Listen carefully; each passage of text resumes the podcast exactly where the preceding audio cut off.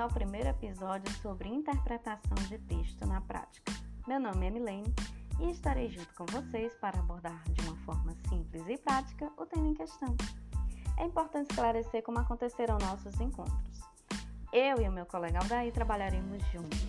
No total serão seis episódios que facilitarão bem a vida de vocês.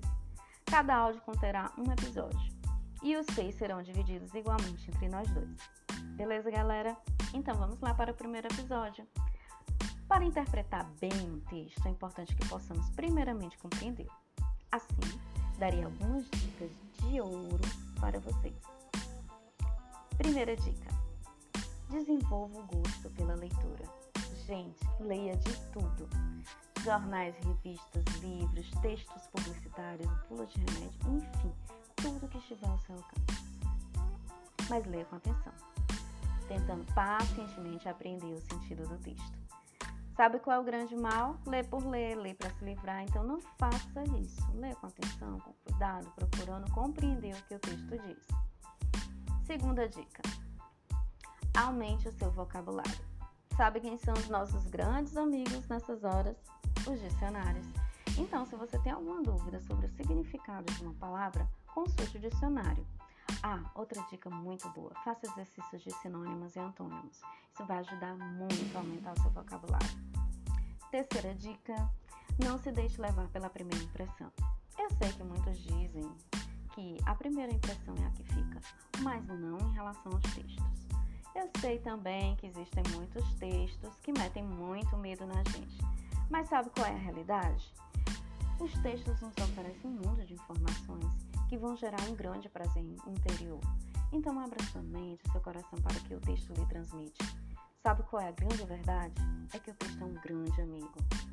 Quarta dica: ao fazer uma prova qualquer, leia o texto duas ou três vezes atentamente antes de tentar responder a qualquer pergunta.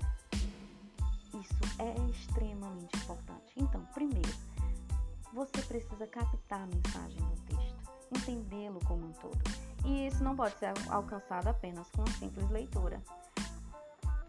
Então, leia o texto várias vezes. Você vai perceber que a cada leitura novas ideias serão assimiladas. Tenha paciência e depois de ler o texto, você tenta resolver as questões que estão sendo propostas. Quinta dica: as questões de interpretação podem ser localizadas, por exemplo, voltadas para um determinado trecho ou pode se referir a um conjunto, às ideias gerais do texto. No, na primeira é, situação, que é, existe apenas a referência de um trecho, às vezes apenas uma linha, é importante que você leia sempre o parágrafo em que ele se situa. Lembre-se, quanto mais você lê, mais você vai entender o texto.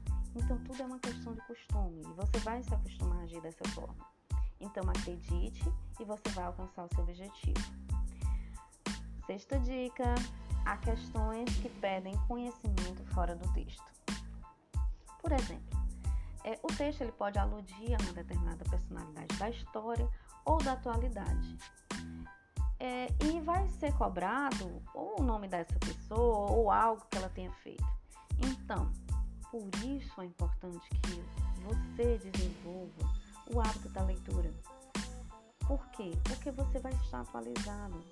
Você lendo jornais e revistas, você vai estar sabendo o que acontece no Brasil e no mundo. Então leia, gente. Procure sempre estar atualizado com o que está acontecendo. Beleza? Então essas foram as nossas dicas de hoje, certo? Esse foi o nosso primeiro episódio.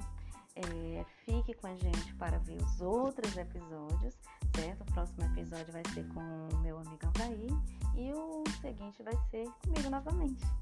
Então foi um prazer, é, obrigada pela atenção e até a próxima.